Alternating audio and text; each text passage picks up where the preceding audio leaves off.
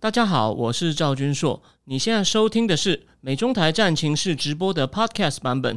每个礼拜一跟礼拜四晚上八点钟，我都会在 YouTube 上直播，用最口语化的方式，深入分析最新的美中关系与影响台湾的重要国际局势。想要第一时间收看直播，记得在 YouTube 上搜寻并订阅我们的频道“美中台战情室”，也别忘了加入我们的 Telegram 群组，在我们直播与 Podcast 文字区都有连结，可以点进去哦。好的，各位美中台战情室的观众朋友，大家好，欢迎来到今天第两百四十八集哦。那大家其实，我相信老观众看了哦，将近诶，已经已经要三年了。你知道，我们是一个谈国际政经大事为主的节目。那当然，呃，有时候也会谈到一些台湾政治。但是呢，我想呢，这个礼拜今天这一集呢，就是每四年一次最重要的国际政经大事，不是别的国家，不是美国，不是对岸哦，也不是欧盟，也不是日本哦，就是我们的台湾。哦，这个呢，准备要决战，礼拜六呢，准备要最后大决战了。那这场选举呢，它的重要性呢，其实我今天在思想坦克上线的文啊，我等一下会贴在群组里面。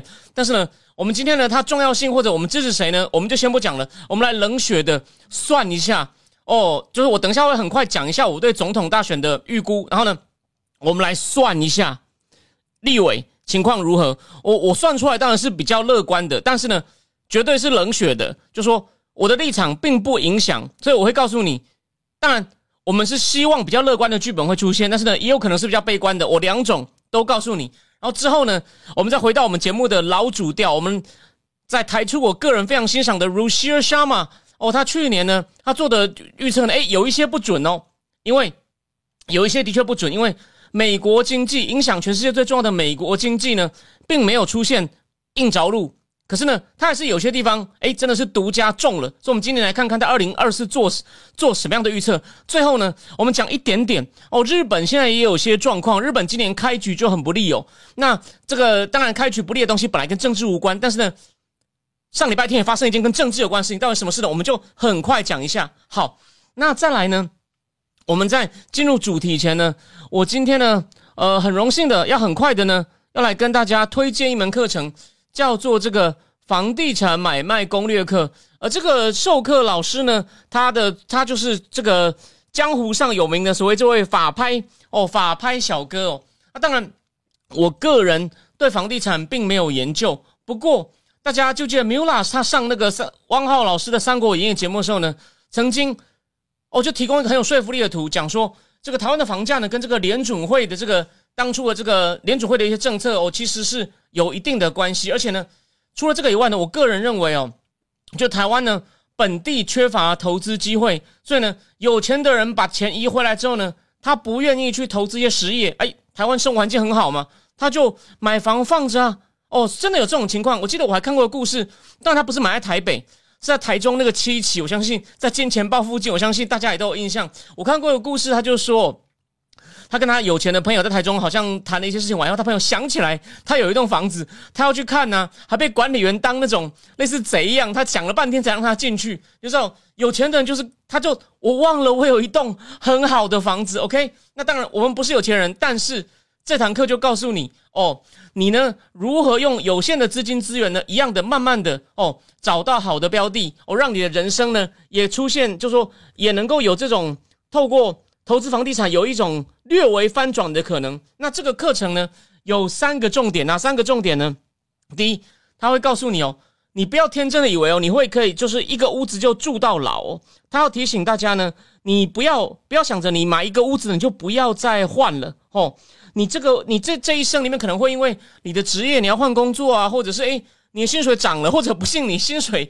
跌了哦，或者被裁员了哦，你只好卖掉原来房子搬家什么呢？都有可能。而且呢，最有意思的就是呢，他除了讲这一般的原则以外呢，还会告诉你介绍你这个哦，大家可能更不了解这个法拍屋的这个课程哦。告诉大家，就说呢，先给你一个观念，就是呢，你如何在人生不同阶段呢，哦，都做出最好的买房换房决策，也就是呢，不要守着这种老旧的观念。第二，就是我说的，不否认哦，台湾因为各种。大内外的大环境的因素，有点像是先天不良、后天失调。什么叫后天失调？就是呢，我刚讲了嘛，因为不管是联储会政策，或者是有钱的台商回来哦，没有没有地方好投资，那先进国家没有好投资标的，这个我在正经智库的介绍顾朝明的书的时候，也都跟大家讲过了。那所以呢，哦，也许台湾的这个六都呢，房价的确是太高了。可是呢，哎，有一个好的东西，就是如果给我们不是一般人，我们不是那种公上市公司老板怎么办呢？就是这个法拍小龟告诉你说，哦，你可以从法拍屋下手，而且呢。法拍屋哦，你不要以为它一定是什么欠债啊、被没收啊，不一定是这样哦，也有可能是离婚诉讼或是分割家产，所以呢，你还是有机会在法拍屋里面呢，哦捞到好东西。那它的流程跟一般买房流程不不同，所以呢，你必须要去看这个课。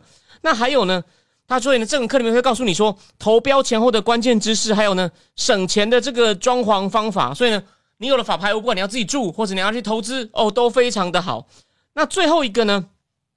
最后一个呢，我觉得对特一般人特别实用的是什么呢？哦，就说原来啊，就说除了你这个，你有一个房地产之后呢，你要能够评估房子价值，你要能够买到，他会教你怎么样买到一个会增值的房子，而且呢，在你已经有房贷的情况下呢，我们还可以利用增贷啊，或者是叫做转增贷的方式活化你的资产，就贷更多钱出来。就是这个东西呢，不是只是你回去睡觉哦，在里面坐在里面看电视的地方，而是呢，它是个资产，我用这个资产生出更多钱来。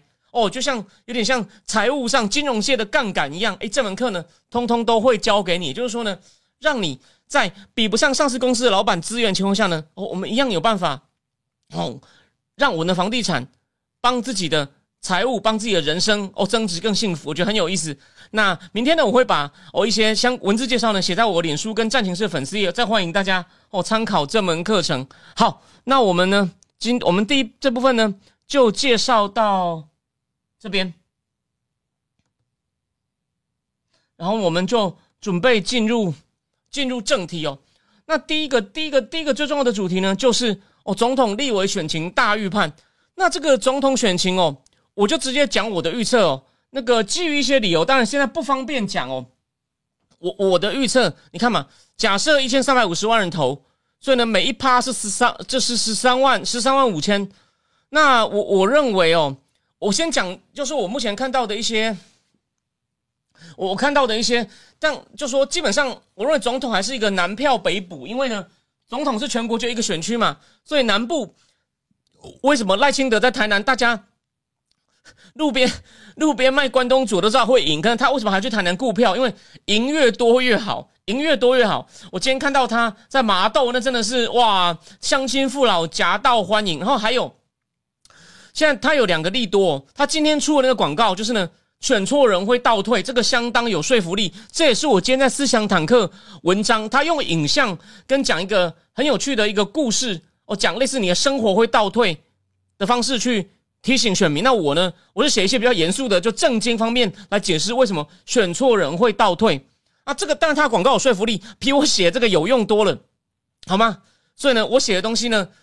被思想坦克本身通常就是选举嘛，假设一千人看，其他网站转载再一千人，也就两千人。那目前他这个广告呢，好像我下午看的时候一下就两万多人，现在已经九万多了。看能不能明天哦，看能不能明天，希望哦，我们这样看好了。如果明天明天的话，能够在他自己的网站上能够到五十万，其他加一加能破百，哎，就表示呢，哎。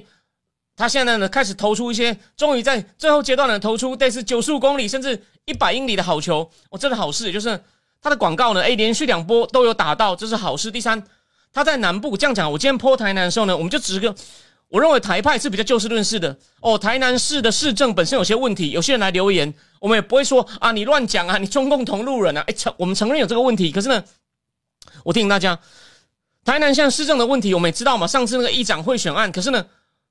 选民不会划算在赖赖赖赖清德头上啊！某种程度，他对乡亲来说还是赖神。不过呢，有一点就是呢，目前听起来哦，当地人因为有些民怨哦，说政党票可能会掉。好，这个呢，当然这很难算。只是呢，你放心，就是现在台南市政的问题，总统票不会不会出事情。所以呢，他在台南、高雄、哦屏东，甚至嘉义，基本上呢，一定要大赢。那目前看起来，台南、高雄蛮稳的。那这个嘉义、嘉义跟这个。嘉义、屏东呢？今天早上好像在屏东嘛，所以呢，应该问题不大。麻烦懂的人呢再提供一些讯息。但是不是说赢不赢没有悬念，是赢越多越好。所以我我我我基本上我的观点是呃，哦对，还有对，就是要看前一天的那个高铁票哦，高铁票，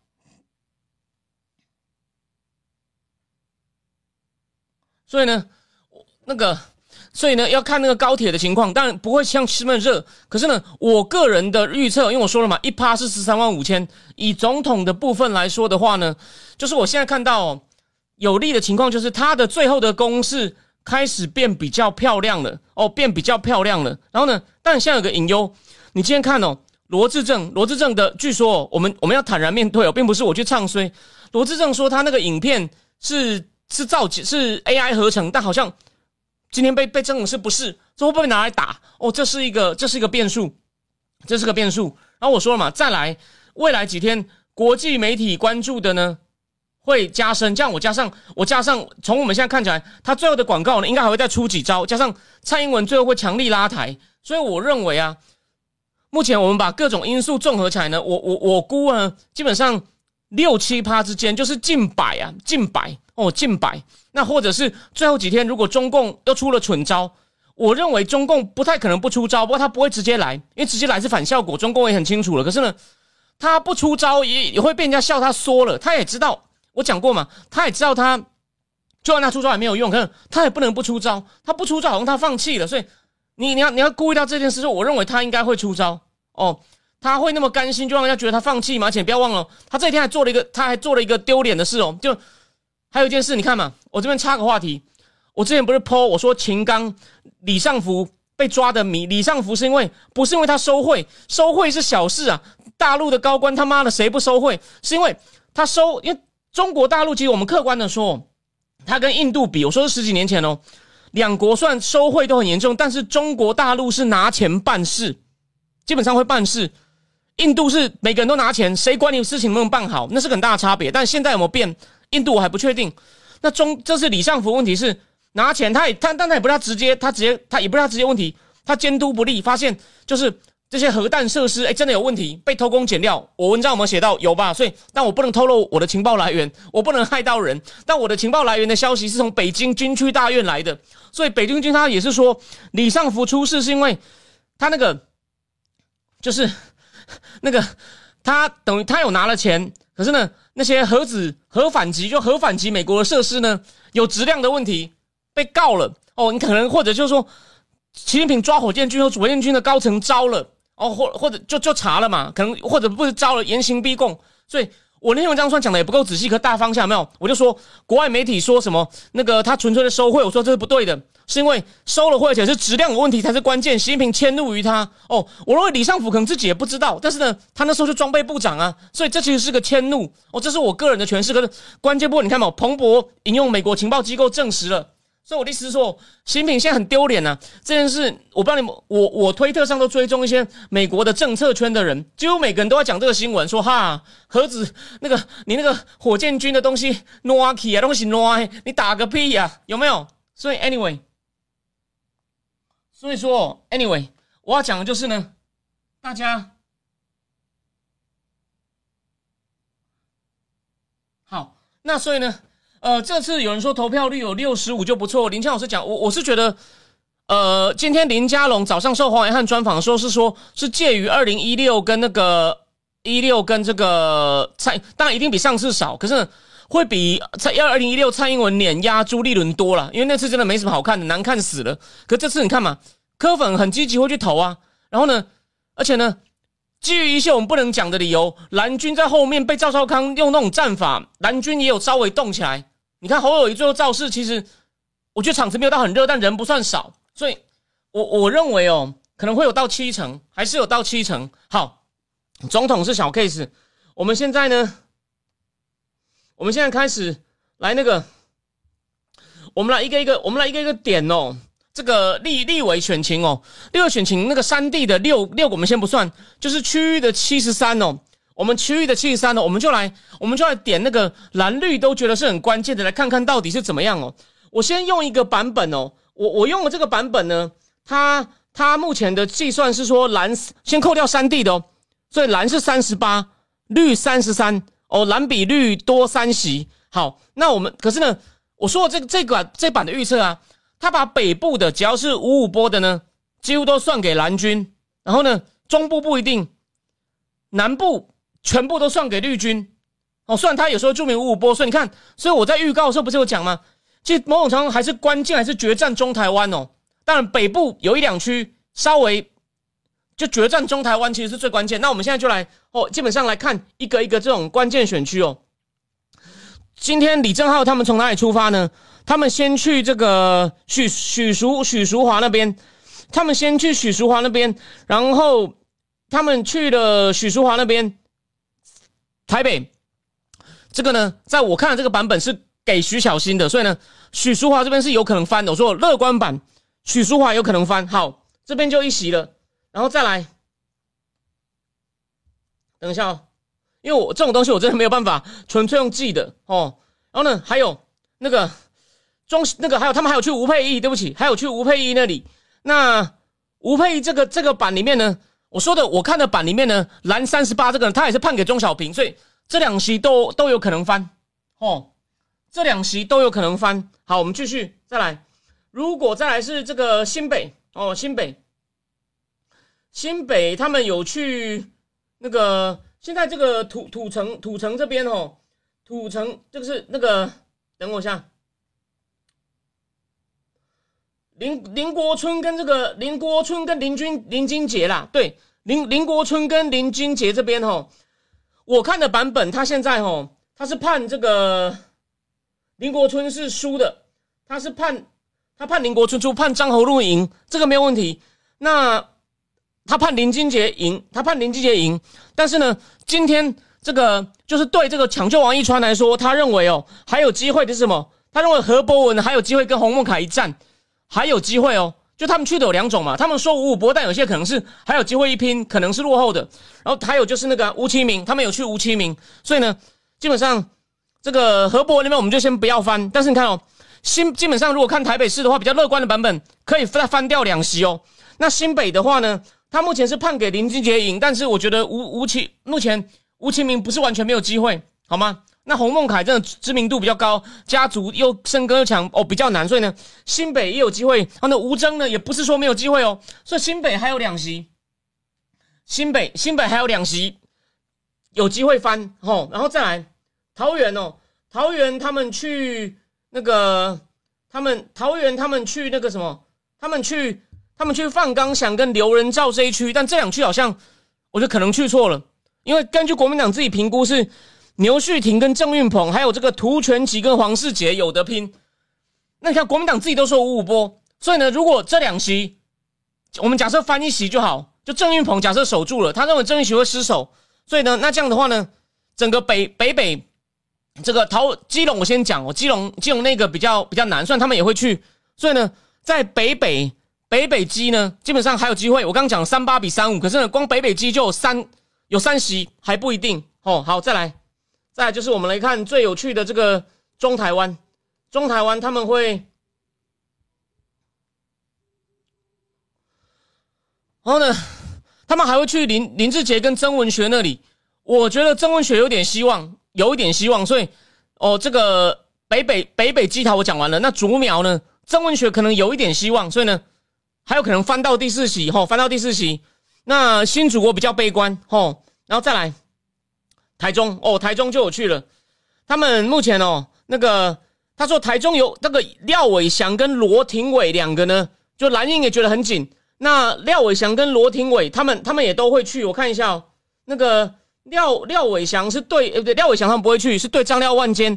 那这个罗罗廷伟是对江兆国，江兆国他们会去。然后他们还会去那个那个庄敬城那边，他们还会去，他们还会去庄敬城那边。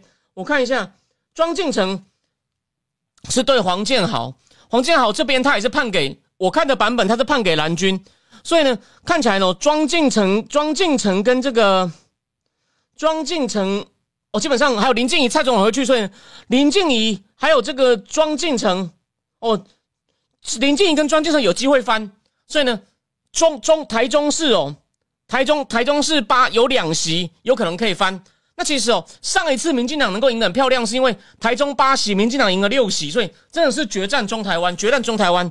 台中呢，台中，然后呢，反正就林静怡跟这个林静怡跟这个庄敬成哦，还有机会翻哦，因为这个是蓝绿蓝绿都觉得是蓝绿都觉得是非常重要的。好，那再来，再来往彰化哦，脏话的话呢，这个等我一下。彰化有一个哦，他们会去一个陈秀宝，陈秀宝好像大家都不熟，可能他跟这个和美镇长阮后决拼。目前呢，我看到只要是判给阮后决，但是呢，彰化有机会翻一席哦。陈秀宝，我现在到底一路翻几席？你你帮我麻烦帮我记哦，我没有办法完全记住哦。陈秀陈秀宝，然后吴一宁他们会去，不过我觉得吴一宁要翻有点难，但我个人非常希望他能翻，但是呢，可能是翻不了哦。那个。所以呢，像陈秀宝，我觉得看起来他们，你看蓝营自己都承认可能就有希望。那南投两席哦，那个国民党也承认这个蔡培慧跟尤浩那边算蔡培慧没有，我觉得蔡培慧本来是有优势，所以民进党分裂，所以呢蔡培慧还是有希望。所以呢，那那个蔡明轩呢，之前感觉有追进，那现在呢，哎，你看陈建仁有去，李正海要就是蔡明轩，其实哦，所以南投两席哦还有机会翻，所以呢，这个张张跟头哦也还能够翻三席。还有机会，有三席还能翻，哦，三席还能翻。那再来哦，这个这个好，再来我们来看一下这个云云家哦，云家他全部，我看到资料是全部判给民进党，全部判给民进党。不过呢，那个国民党是觉得丁学忠挑战苏志芬，丁学忠还有机会。那 OK，呃，目前判黄黄秀芳跟杨耀聪看起来好像是。好像是判给杨耀聪比较利，我没有那么确定。可是呢，你看嘛，那个李正他们没有要去黄秀芳那边，然后呢，国民党那边也没有说杨耀聪五五波，所以我们我们就假设，哎，的确可能是杨耀聪哦会赢，哦，没有错。那个现在聊天室有人讲说，看能不能在草屯有啊，所以蔡明轩这几天就在草屯狂扫，昨天在他草屯扫，我有看呢。先等一下，所以呢，这个云云家这边哦，虽然苏志芬可能不会赢丁学忠太多，但应该会赢，所以呢，云家。全部哦，云家全部都是云家，全部都是哦，基本上会明天赢，我们就希望是真的。只有苏志芬可能比较险，然后再来，再来就是台南、高雄还有屏东嘛，屏东两席都基本上应该都会赢，就就先不讲了。台南、高雄看起来这个板是全部判给民进党赢，不过呢，台高雄有两席危险，哪两席？就是黄姐那席还不够稳，还有就李博义新人嘛，李博义跟李梅珍要拼嘛，所以呢。所以呢，反过来就我们不是一面倒哦。虽然我前面讲民进党还有机会翻的，我说了，从北北基、竹苗到到这个中彰头哦，基本上有有八有八席有机会翻哦，有八有八九席可以翻哦。那你看，那就变四十出头了嘛。可是呢，高雄两席，我们我们我们就理性点，可能被翻掉一席。所以呢，高雄被倒翻一席。那其他地方不用讲了，就是基本上哦，宜兰宜兰民进党那边情况还不错。这个李正浩他们有讲，林佳龙今天早上也有讲，所以呢。依然有可能有机会赢一席。好，我全部讲完了。哦，依然那席就直接就算就算那个，我看一下哦，依然那一席，对，依然有两，依然依然那一席已经判给民，所以说没没有没有悬念了。所以总之就是呢，我刚刚讲了嘛，我们就算能够翻八席，所以呢，本来三十有机会翻到四十三，哎不对，但是高雄被翻掉一席，所以说四十二。如果说是，所以说呢，比较乐观的情况下呢，有机会四十二哦，有有机会四十二。然后呢，五党籍两席，那这样四十四，四十四，然后呢，那这样那这样的话，剩下七十三减四十四，你自己算是多少？剩下的国民党那是比较乐观的，所以还有希望。说为什么最后大家一定要拼，好吗？大家大家大家一定要大家一定要拼一下。你看，所以呢，那那那最后当然了，你要加那个，我们现在就按照原来的，国民党四，国民党三地加四个，民进党三地加两个，哦，吴立华陈莹，所以说呢。民进党可能就四十六，那假设区域的话呢，看有没有机会哦。那这样我算最乐观的情况下呢，哦，王一川也上了，吊车尾上六十六十过半，可是呢，全部都翻，我刚刚讲的全部都要翻，哎，有点难，看能不能翻一半。所以呢，还是有希望。而且我说了，就算只要能翻一半，就几乎过半，接近过半。而且呢，你越接近过半，就算没过半。赖富就要有政治手腕呢，就要想办法去去去去策反对手啊！就算不能不换党比较难，至少你可以某些法案必要过的法案差一点点去翻吧。所以我今天自强坦克文章我有提到一点嘛，我不是说我虽然常常批评拜登，我说拜登有他的专长，他很会他 hold 到顶，很会跟人家稀里哈啦尬聊胡扯。所以以前是奥巴马好像不知道什么重要法案，就说 拜登副总统林北还缺三票，你去共和党拉三票回来，拜登就去那边撸撸撸撸，真的撸回三票了。奥巴马觉得嗯不错不错，这个这个老高还蛮还蛮有你本，还有有你一套，所以一样道理，你就算弄你就算翻你就算翻不到五十六啊，你要尽尽可能接近，所以大家千万千万不要放弃。所以呢，我刚刚告诉大家的，我刚刚告诉大家的这个版本呢，他是等一下我们再重新算一次哦。他判他判什么呢？他就是认为哦，这个。这个名将区域只有三，区域只有三十五，那我就说了嘛，有八席很有可能翻，那顶多被人家翻掉一席，那就是说多七四十二，然后呢，区域看能不能冲一下，冲到哦区区域的话冲到十四哦，你看四那就那刚好有没有？刚好五十六，just make 有没有？好吧，就算我讲的，那那那就算你说张叔你太乐观了，怎么可能翻八席？翻四席有没有？那翻四席也好，那那翻四五席也行啊。或者是反正翻越多，我们到时候要去从从民众党或者国民党那边拉的票需要的越少，就这么简单嘛。所以不要放弃，就算只差一点点，哇，一样想办法找一个像拜登台湾的拜登去去去去去去去跟对方瞧，对方瞧，OK。那个那个林小师，其实县市长不能，县市长比较不能，我我真的认为为什么呢？你看蔡英文那次县市长也败更惨。第二，我今天有看到一个有有人贴一个文，我觉得很重要，他说。有一些哦，看起来他还是很讨厌民进党的台商，他真的去对岸过的啊。我我我我其实认为哦，国民党在某些县市，他真的长，他对于他的人都是那种利益型的人，他很会分利益，所以有些人你在你在地方选举的时候，基于一些利益考量，你可能真的会投。可是呢，对于这种国家大事啊，有一些理性的蓝的也知道，总统给他们就一样没，所以有一点不一样哦。我认为，我认为不一样，我认为不一样。有一些不是全部，可是有一些蓝的他会知道哦，牵涉到这种国家就是政权的事情哦，给尤其是侯友谊那么草包，所以你发现这次你上一次不管你蓝的绿的，你不管喜不喜欢韩国瑜，绿的也会转他东西来骂啊。侯友谊就是除了他的丑闻以外，侯友谊讲过什么话被人家转了？No No，有没有？有没有注意到？所以我的意思是说，跟侯友谊这么草包，那实在是很危险。那些台商，就算他在讨厌民进党。他也知道，他对，因为他对中共了解。哦，有些台就他不喜欢民进党，他也知道给侯上那个真的是太，虽然说他本人不亲共，可是这实在太危险。哦，旁边的人像赵少康那么强势，再加上其他那些哦，其他那些其他那些买办阶级有没有？所以啊，啊侯友谊现在很多证件都已经被牵着走啊。哦，要重新恢复 X 法协商，开放陆生来台工作，恢复陆恢复陆客观光也就算了。哦，陆客观光这真的是可以谈，我也觉得。如果只一般给开放一般人观光，对国家安全影响并不大哦。陆生当然在谈，所以我认为那个有一些理性的蓝在投总统票的时候呢，会比你想象的好。但立委有可能，也许还被上次的那个县市长余威可能有一点，所以我才说，我刚刚说有机会翻八席，也许有点乐观，我也同意。只是你要尽量努力，我讲，因为你看嘛。只要翻一半就接近过半了，OK。而且呢，我刚刚不是乱讲，我都是挑蓝的跟抢救王一川都认为很紧的地方告诉你，然后呢，大家拼拼看好吗？然后呃，OK，民众党很摇摆，没有错啊。那个民众党的人因为都比较嫩嘛，所以我认为比较好拉，没有错啊。因为民众党基本上是科批验政党，所以他的八席，我们认为他他拿八席不分区，有些事情。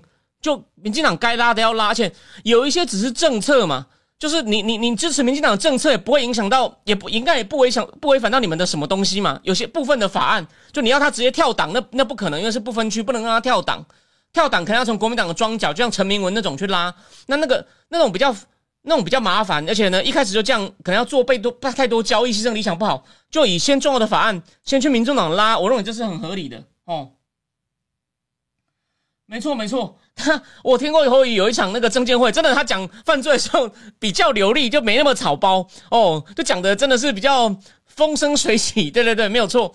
但但这我就说了嘛，那些台商又不是笨蛋，就算他讨厌民进党，所以总统部分可以稍微乐观一点。那至于这个，至于立委选举呢？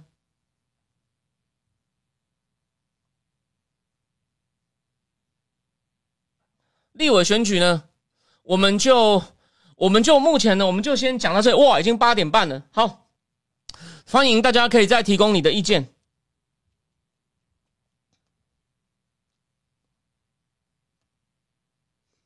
好，那再来呢，我们就进入这个。等一下，我先换一下题目，然后呢，准备进入这个 Rushir Sharma 的时间，好吗？好，我们我们先有趣的是，我们来回顾一下哦。因为鲁西尔香嘛，去年的预言一直在强调热钱不在了，很多东西可能会 break 掉。然后他某种程度也承认说，这个好像可能不一定可能错了。那他去年第一个预测是美元见顶，其实今从从今年看起来呢，不见得哦，并不见得。当然日元因为它很特别的情况，所以美元对日元跳这个月多。那他今年还是这么预测，那他今年的理由等一下再讲。然后呢，他有说第二个是呢，美国之外的其他地方会崛起，他今年还是这么预测。所以呢，这个。然后再来，他说没有那么大的科技巨头。虽然你说我刚我上一集不是在讲说叫 Magnific Magnificent Seven 嘛，七大科技巨头涨了一大堆，但是呢，其实不见得哦，因为科技巨头很多在大裁员的，所以乳蟹虾嘛，这个算对一部分，对一部分。第四个，钱少时钱少值加的电视节目，哎，这个算有中，因为呢，今年那个在 Netflix 上下半年推出的节目的这个数目呢，少非常的多，少非常的多，少非常的多。然后呢？哎，我觉得好节目好像大家讨论的有变，但我这个我不是很准，所以呢，那个就是钱变少了，推出的节目比较少，所以这个也算至少对一半。再来，他说这个会有些泡沫性反弹，这个算错了，因为今年的股市呢，大上还是很好。然后第六，日本回来，这是他最准的。再来，哪里都好，除了中共，哎，这个也都中了。第八个，经济政策回归正统，有土耳其，然后阿根廷也算有些部分回回归正统，所以呢，第八个算对。然后政治喘息，他只讲没有大选，这个没有什么对不对？所以他去年八个里面呢，其实他对了一半哦。哦，还有还有两个有几个摸到，所以他蛮厉害的。那他今年哦，那他今年到底到底讲了什么呢？我们来看一下，他今年到底他到底今年讲了什么？我们来我们来看一下。我就很快全部讲完，等我会我会我会告诉你，我会告诉你他大概的那个他大概的理由。等我一下哦，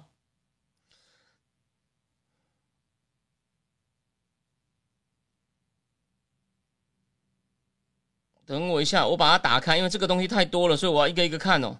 好，第一个呢，明年今年就是哦，全世界有最多人口参与选举，而且呢，它是指那种真正的大选，不像俄罗斯算人口多，可是呢，它结果就普丁赢啊，只是他要制造自己得票率多高而已啊，或者是那些。他要放手，让那些绝对不会赢的人，他让他看起来像很认真选，制造民主假象。然后呢，那些人可以拉到一些抗议票。普丁能容，当然他现在容许反对的空间更少了。但以前就现在被关那个纳瓦里可以拿到二十几趴，普丁以前容忍这二十几趴，说你看有人反对我，谁跟你讲我不是民主的？那今年呢，俄罗斯不算，印度、印尼这两个人口大国，美国都要选举哦，所以呢，这是人类史上呢第一次有这么多人要选举，而且是真正的民主选举，很有意义。不过呢，他说。这种民粹啊，就对执政者的愤怒呢，所以呢，他说以前哦，就是十几年前呢，七成的现任者都能赢，可现在呢，只有三成的现任者哦，三成的现任者能够赢，三成的现任者能够赢，所以呢，包括拜登，是他第一个提醒说，今年是这个民主大选年，现任者大部分会败，那包括拜登，Let's see 这个呢，我先讲一下哦，呃，我先跟订户讲一下哦，这个礼拜我礼拜四不在台北，我礼拜三会提前一天。很都在讲美国政治，但是呢，我会加一段，就是《经济学人》这一期在讲拜登这么老了，行吗？哦，他讲了一些很悲观的剧本，说怎么样把拜登换掉。我会提醒大家，而如果还有时间的话呢，那个就拜登跟川普的这种都是很民粹主，就说拜很多人都以为拜登跟川普一样的是对中共强硬，其实我认为不对。其实他们对国内经济政策的看法都是民粹主义，这一点台湾都没有人告诉过你。我我以前已经有点到，我没有深谈。但这是有一篇很重要的文章在讲拜登跟川普的经济民粹主义到底哪一个比较能吸引人？拜登在讲 Bidenomics 嘛，所以呢，这一次呢，礼拜三的讲书讲一本美国政治非常好的书，讲民主党如何丢掉选民之外呢，我应该会另外一个时间就告诉你最新的三篇文章，在讲美国的最新的选情。前面讲民主党如何掉票是讲美国政治的长期趋势，长短都有。然后再讲一次。你这个月只要定了，只要一块钱，你都可以看到这些东西。你自己看非常伤脑，很花时间。我帮你整理的好好好，OK。好，再来，再来。第二个，他说这个今年哦，债券哦，大家会很小心，为什么呢？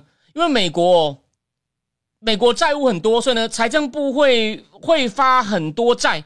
那以前哦，因为这个什么，还有量化宽松嘛，所以央行会一直买债券哦，然后呢，把那个值利率弄很低。可今年呢，央行已经会慢慢可能会慢慢结束这个量化宽松，但是呢，政府又一政府又一直发债，所以哦，这个债券哦，债券大家都想要吗？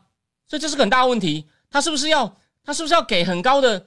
所以说他他会他要给，所以他殖利率不错，大家才愿意买。所以他要提醒大家哦，今年呢债券的行情哦不会那么好，因为债券太多的话呢，大家可能就哦不想买。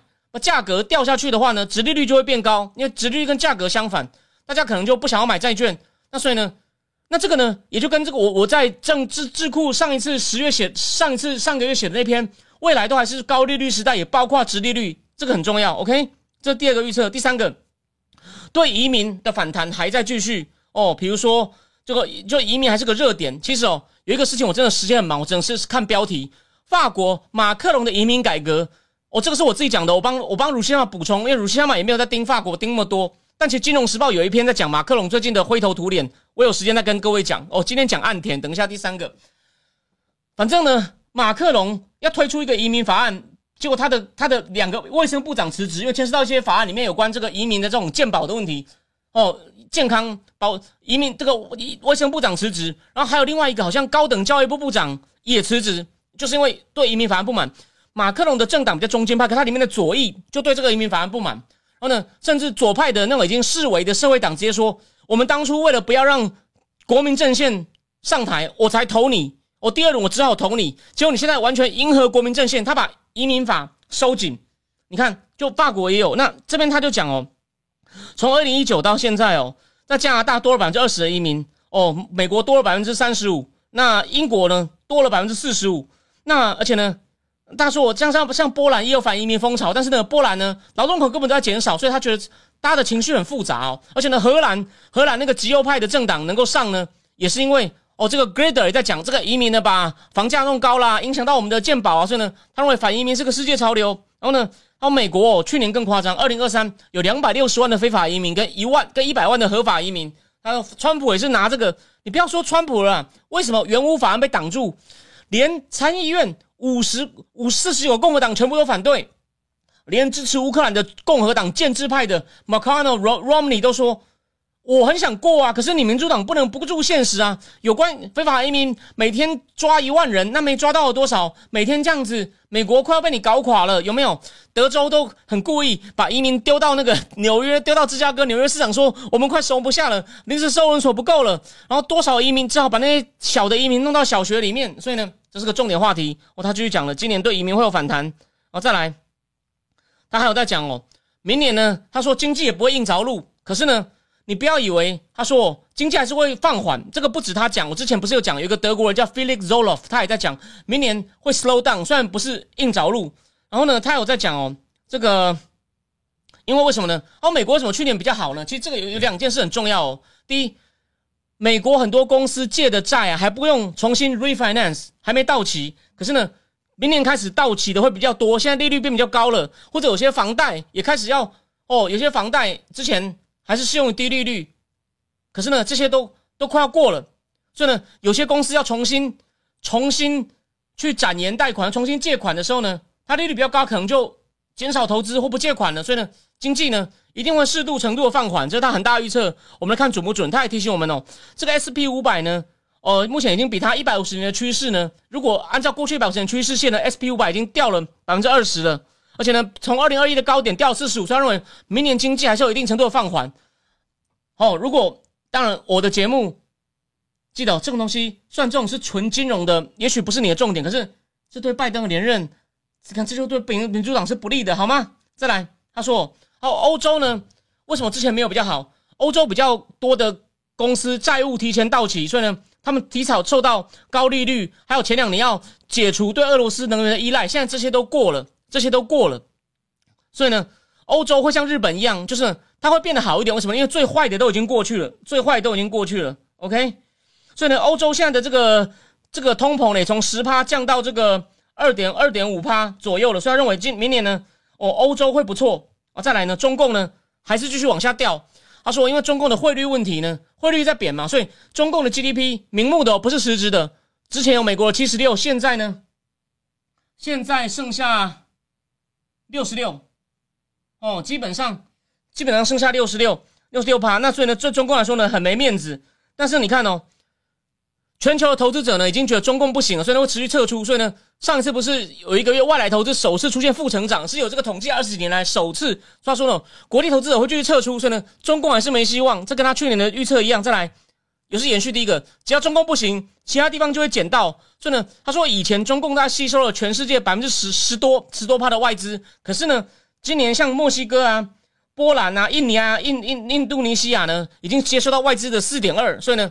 新兴市场，我觉得新兴市场会起来。那印尼当然要总统大选之后，我们会讲印尼哦，因为我们呢就是基本上国际重要大事，我们基本上都不会放过。我们要做到，哦，就台湾呢，希望呢，我真的就说想知道一些深度国际大事的人呢，能够慢慢的找到我这个节目来，因为我不是只是临时去看一些西方的报道，但这个东西我也会做。问题是东南亚国家是我以前仔细研究过的哦。如果你第你今天刚进来的话呢，我现在告诉你，我是我现在是即兴的，我不是演给你看哦。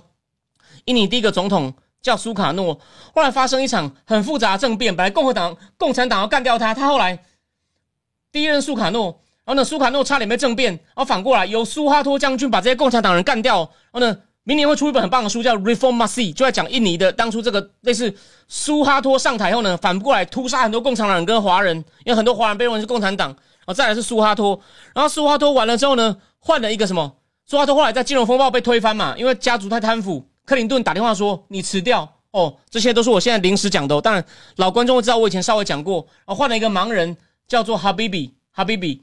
啊，哈比比一两年之后呢，又换了一个人，就是苏卡诺女儿那个梅高瓦提。然后梅高梅高瓦提完了以后呢，换成一个将军退役的温和派的尤多约诺。然后尤多约诺完了以后，再换这个叫 j o k o v i j o k o v i OK，我现在已经把你看我没有准备一下，我就把印尼的所有总统全部告诉你了。”东南亚国家，还有世界上其他少数像土耳其，还有几个国家，我有基本的，他发生什么事，我大致上都知道。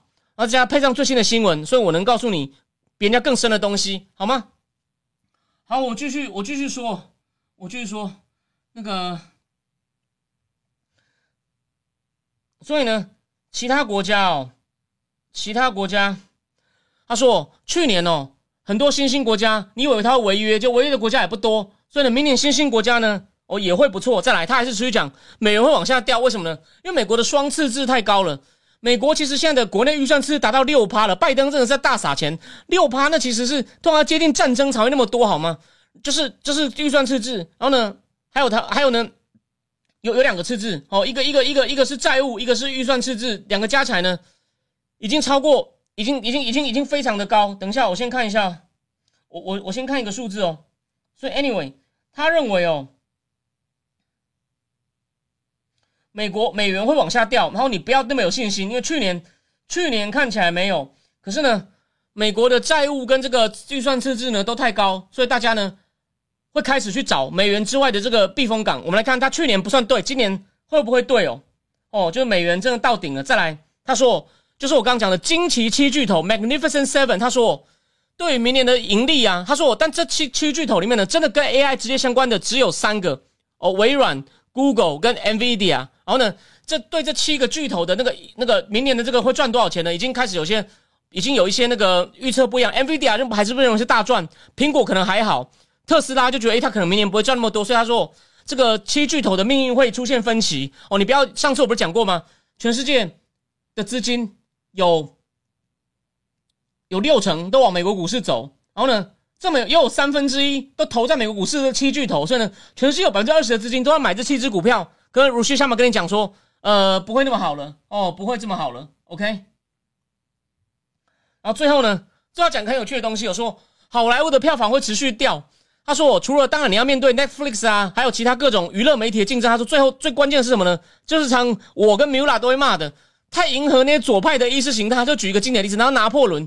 他说：“你这片里面，雷利·史考特呢，既没有拍他的军事战略，或者他对法国改革，把他拍成一个嗜杀的嗜杀的小小矮子杀手。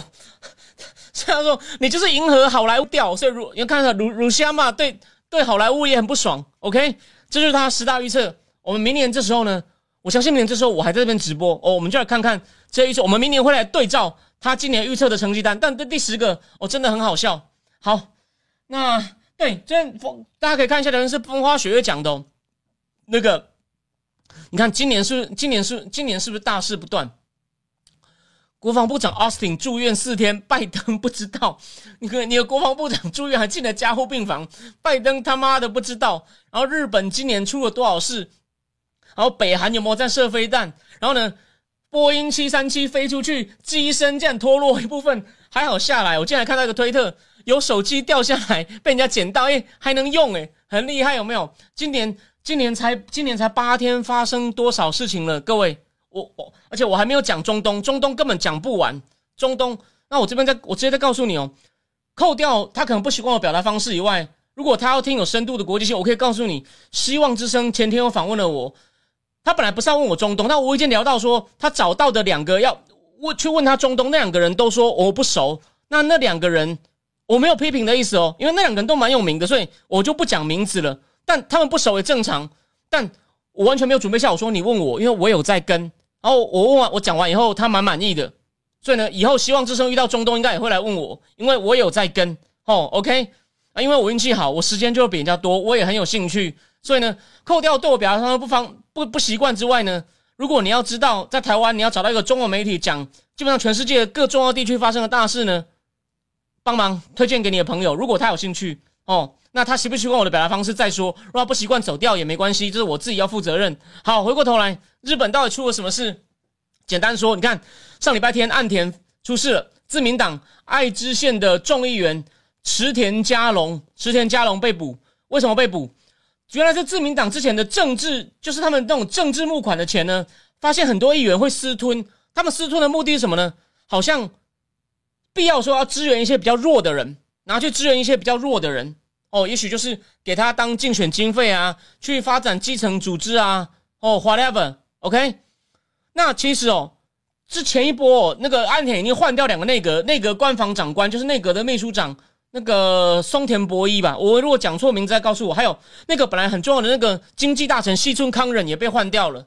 那现在就问题就是岸田的民调哦啊，我我我现在等一下，我现在那个岸田的民调哦，已经跌到一九四七年以来最低了，最低了。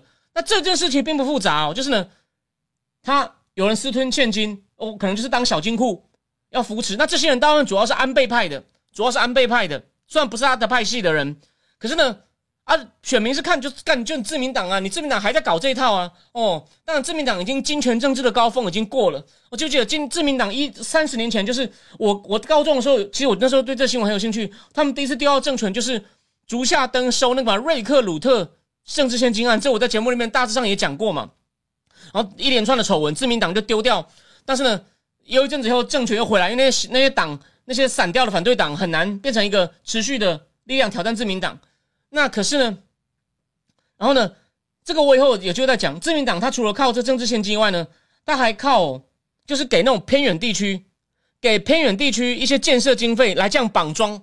所以呢，他他其实能在乡下赢，你就把乡下想象成台湾的台南、高雄、屏东一样，就是呢。都是自民党的天下，所以民主党其实，在都会区表现不错，但就是他妈的打不赢。因为呢，乡下，因为他我不一定算人口很少，可有些就不一定按照人口啊，他就可以靠这种超过比例的席次维持自民党的长期多数。这是日本结构性的问题，他可以靠哦，他执政之后呢，继续给地方经费，然后地方呢，有点像国民党的绑桩，这点国民党跟自民党很像哦，就很像国民党为什么在基层那么强？那自民党是连在国会哦，因为它是内阁制，所以呢。它能够绑住，长期保持多数，然后来阻隔。哦，这简单的讲，OK，这个呢，我也是看了一本剑桥大学政治学者的精心的研究的前两章来告诉你的。所以这绝对不是我临时去看两个新闻就在那边胡乱，这些都是全世界最好的东西。哦，当然不是我发明的，只是我告诉你有这样的观点，而且它不是观点，这是仔细研究过的那种研究，很麻烦的，好吗？这个我们今天没有时间细讲。所以呢。说安田看起来很狼狈，有人就说他可能会丢掉政权。不过呢，后来我就多看两个分析后呢，他们说不见得，因为这时候呢，这是烫手山芋，可能没有人会愿意出来。第二，有人说安田有机会逆势反击，什么叫逆袭？他发动政治改革哦，因为为什么？因为这还好，主要不是他的派系的哦。对，所以那个松田博一被换掉以后呢，谁谁来当那个官方长官？他同派系的林方正啊，那位据说据说有被蓝金黄的林方正，但这个东西我们我们还没有确切证据哦。不过呢，他当的时候呢，并不亲台，所以他从外务大臣被换掉呢，其实是个是个好是个好事哦，是个好事。好，Anyway，所以啊，我要讲的重点就是岸田呢，这对他来说是个打击。可是呢，有人就说他可能在通过。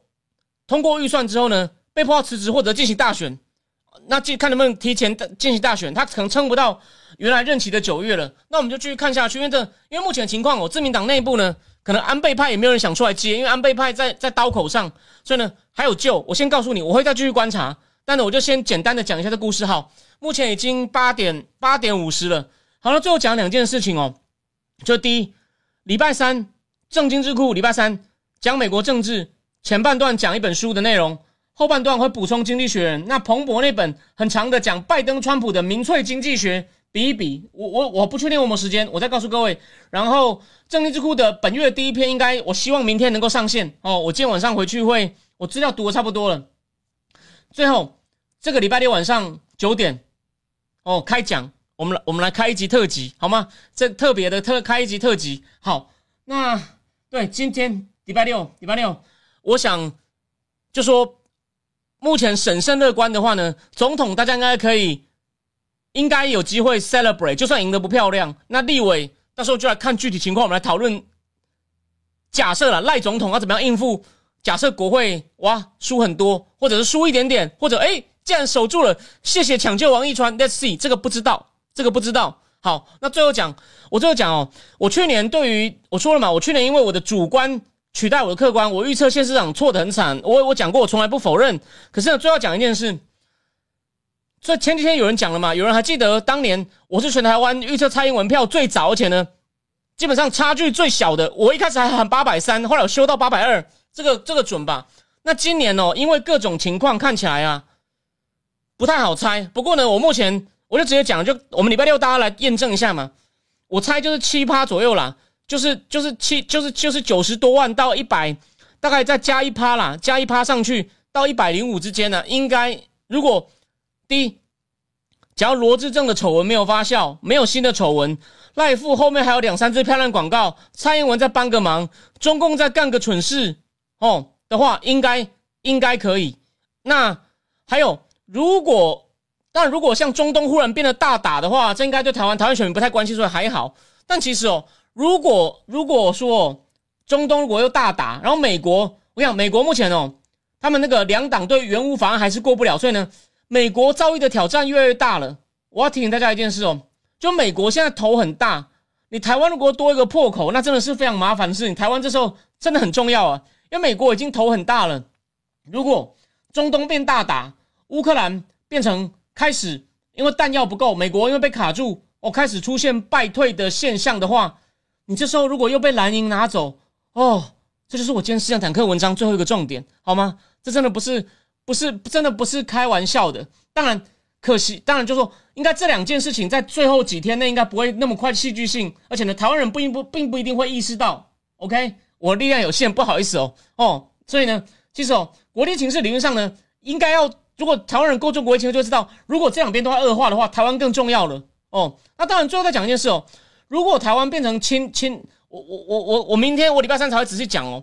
其实川普的群众魅力有一部分是来自于他在摔跤场上，他常常去参加摔跤比赛，跟主持人那边对呛。而川普用的人很多都是那种像摔跤猛男老粗。我知道知识分子左派，甚至很多老板华尔街老板觉得很讨厌他。但我要讲的就是呢，这种老粗其实另外一方面就是他很干脆。你看，所以为什么他之前那么挺台？台湾有一个网红哦。他讲专业都一直错，虽然他一直标榜自己很专业。他说台美关系空前好，喇叭啦！我现在最后讲这一点，请问一下，是谁唯一卖攻击性武器给台湾？是谁破规格的派了国务次卿来？卫生部长也就算了，之前也有部长来过。不管前几的那个谁派的国务国务外交官快包着，还差点派了国联合国大使。联合国大使那真的是有一点挑衅了，就是要把台湾当一个主权国家，这才叫空前好吗？那我的意思是说。又卖攻击，然后呢？甚至葛莱伊还批评嘛，你川普世界国防部报告为什么把台湾讲成一个盟邦？他说你这样是会让中共跳脚，不要做这种事。这个对不对？先不讲，我就说，唯一能够弄到每次给台湾一些空前待遇的是川普政府。只要，而且这个，我们就我们就接受骂川普的人说他他是来报仇的，哦，他他是来假设说他是来报仇的，那他报仇包不包对中共？对吧？我我是借用左派的说法，还有川普是希特勒来报仇的。假设他对中共政策也是来报仇的，他又组了一群鹰派。